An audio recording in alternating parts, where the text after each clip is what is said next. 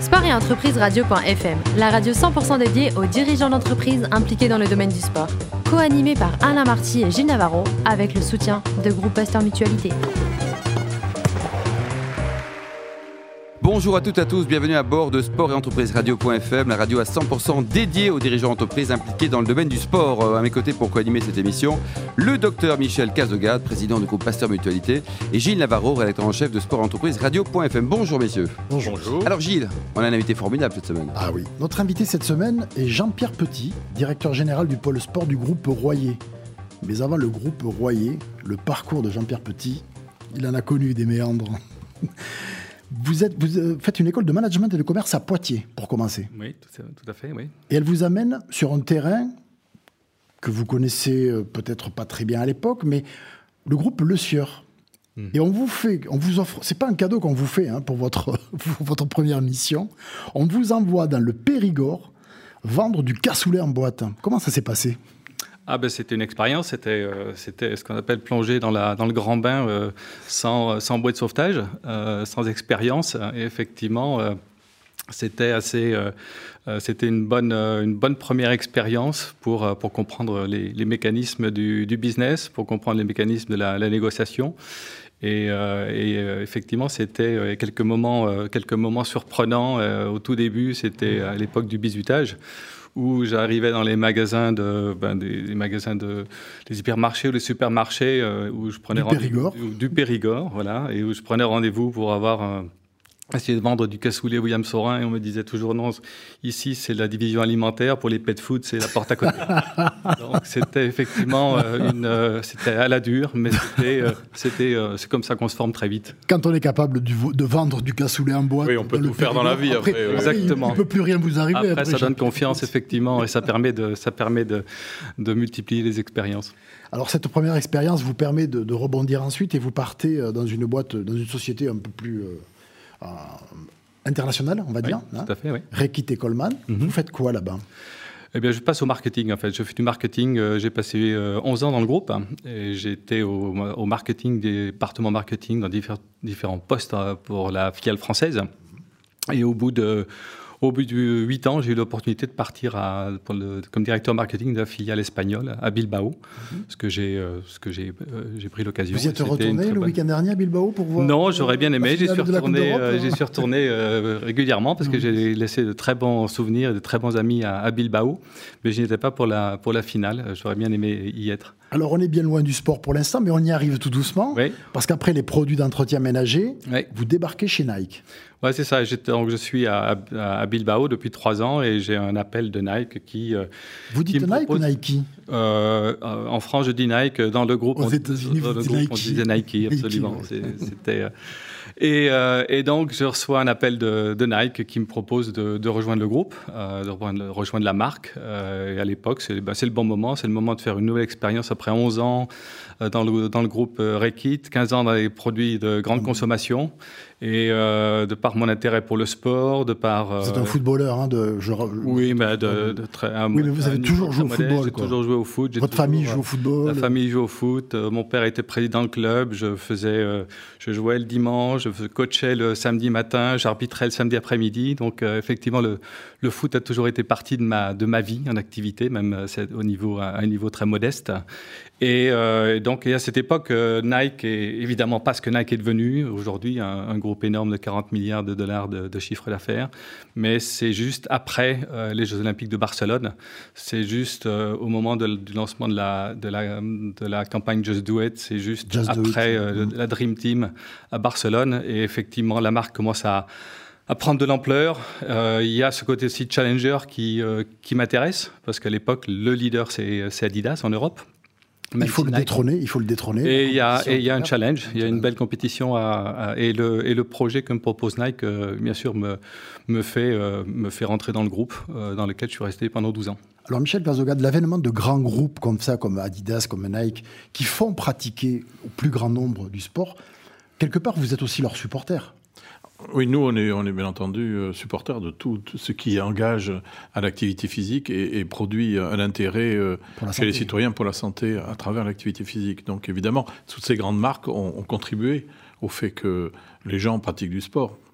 Alors, est-ce que, est que, Michel, vous saviez que en fait Nike, il a, commencé à débarrer après les Jeux de 92. C'est les Jeux de 92 qui ont fait exploser la marque. En, bien en tout cas au niveau international, et certainement en Europe, oui, absolument. Oui parce que vous aviez sous contrat pratiquement les meilleurs athlètes qui ont gagné au jeu à, Barcelone. Oui, Barcelone était, a été la première vitrine euh, qui a permis euh, d'internationaliser la marque. Et après, les choses se sont, euh, se sont enchaînées les unes après les autres et les, les partenariats se sont mis en place et, la marque est, partie dans une, dans une phase de croissance assez, assez phénoménale. Est-ce que, est que, est que vous, de l'intérieur, vous sentiez cette, cette explosion qui allait arriver? Est-ce que vous l'aviez vu venir ou pas?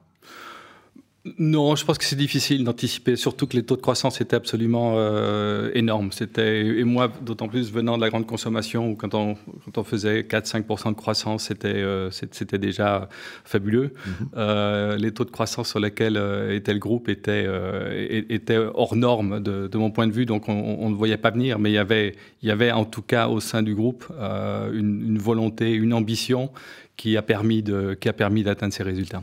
Alors, on ne va pas vous demander de dévoiler des petits secrets, mais vous avez dû en vivre de belles choses au sein de cette société américaine du sport. Oui, absolument. J'ai eu, euh, eu l'immense privilège d'assister à de, très nombreux euh, événements sportifs. Euh, Parce que vous êtes là en 98 quand la France gagne la Coupe du Monde. Effectivement, j'ai la. Vous étiez à l'intérieur, vous étiez en France, Nike France. Suis, je suis en France, je suis dans, le, dans, les, dans les tribunes du, du Stade, de, France, et je suis juste derrière le but quand Emmanuel Petit marque le, le troisième but.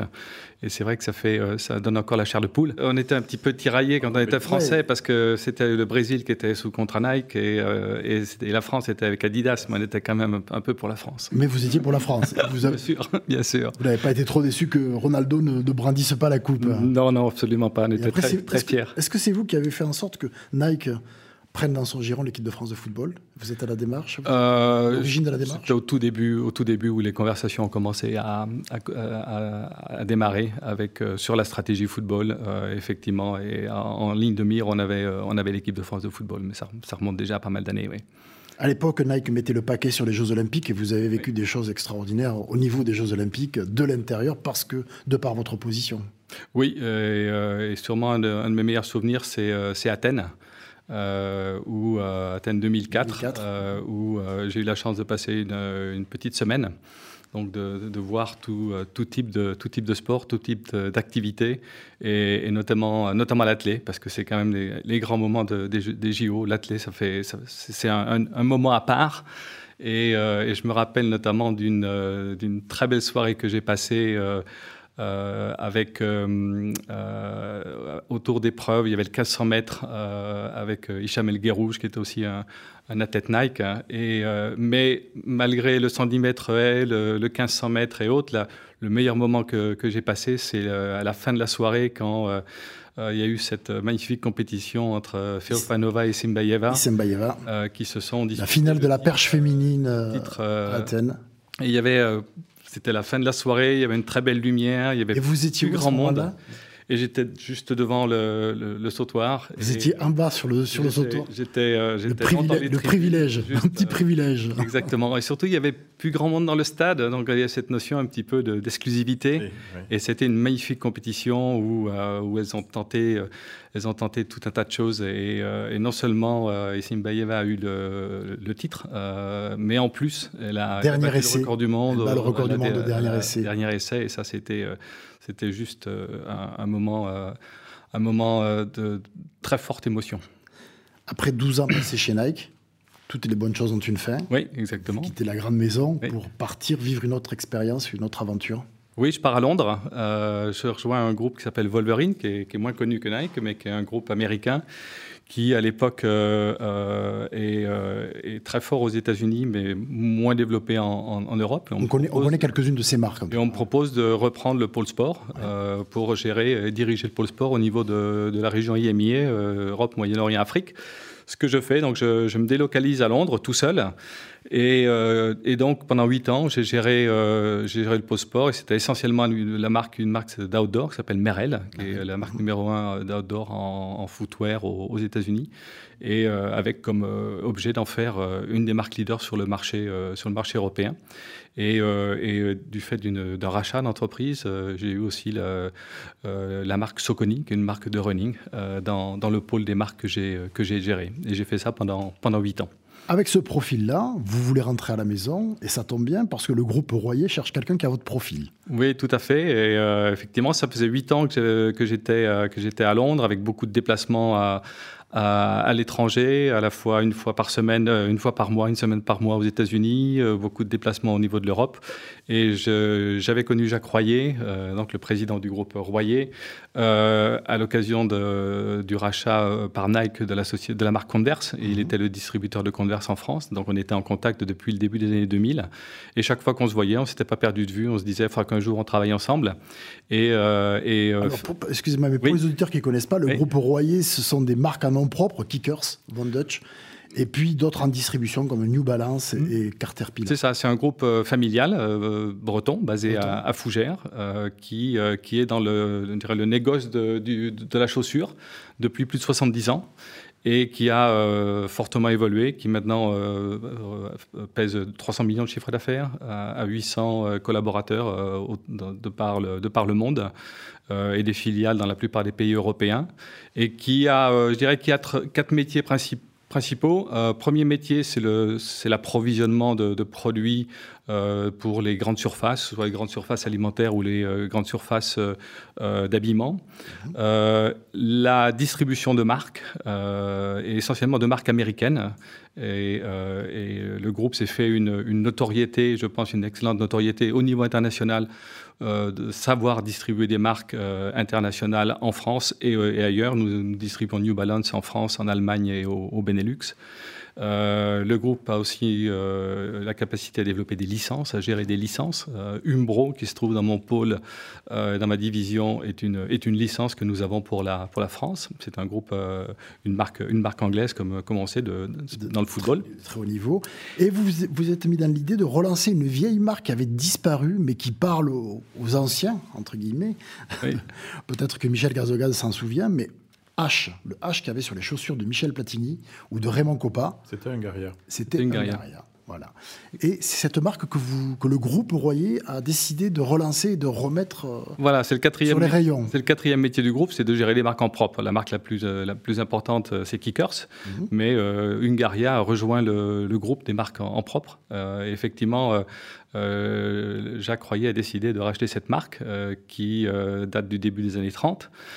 qui a disparu autour des années, début des années 70, qui a été relancée euh, au cours des dernières années par différentes personnes et ça, a eu du mal à aboutir. Et, Jacques Royer a décidé d'investir sur cette marque euh, parce qu'on voit bien aujourd'hui le, sport style est quelque chose qui se développe très vite. Euh, il y a une demande, il y a de la place sur le marché et il y a, des, il y a aussi une opportunité pour des marques françaises, même si son nom ne l'évoque pas, la marque est, française.